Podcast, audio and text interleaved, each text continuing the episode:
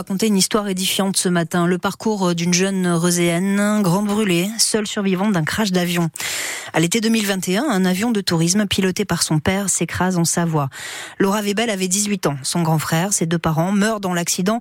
Aujourd'hui, la jeune femme de 21 ans se reconstruit chez elle à Rosé. Un choix courageux, Colline Mollard. Je pensais vraiment que ma vie était finie, je serais en fauteuil roulant. Boucle blonde, yeux bleus, le visage enfermé sous un masque transparent pour atténuer les cicatrices des brûlures, Laura Webel revient sur cet accident qui a bouleversé sa vie le 5 août 2021 quand l'avion de tourisme familial s'écrase après avoir survolé le lac d'Annecy. On perdait beaucoup d'altitude et on fonçait dans des arbres et après j'ai quasiment aucun souvenir. Deux touristes la sauvent des flammes. La jeune femme de 18 ans est ensuite hospitalisée à Lyon, plongée dans le coma artificiel pendant deux mois.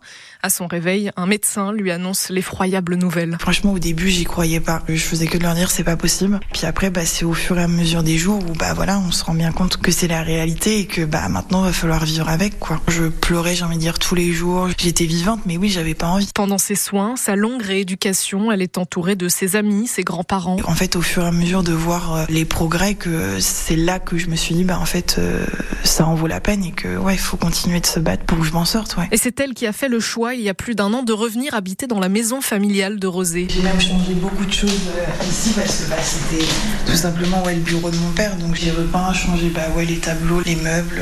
Ici c'est chez moi et euh, c'est un peu mon dernier souvenir d'eux. C'est là que j'ai grandi.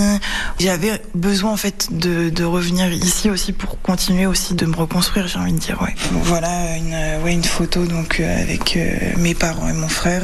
on avait un an d'écart. C'était comme comme euh, mon jumeau. Je me suis toujours posé la question, mais pourquoi moi j'ai survécu et pas le reste de ma famille? Alors pour eux, elle a choisi de vivre sa vie. Que ouais, tout simplement, ils soient fiers de moi, de là où ils sont. Des fois, je me dis, je sais pas comment je fais. Franchement, je sais pas. Quand on vit ce genre d'accident, il y a une force en nous ouais, qui se développe et qui m'a aidé à m'en sortir. Ouais. En septembre, elle a même repris ses études, pas en médecine comme prévu, trop douloureux, mais en économie-gestion à la fac de Nantes. Un reportage en retrouvé à longueur sur francebleu.fr page Loire-Océan. Il est signé Colline Mollard.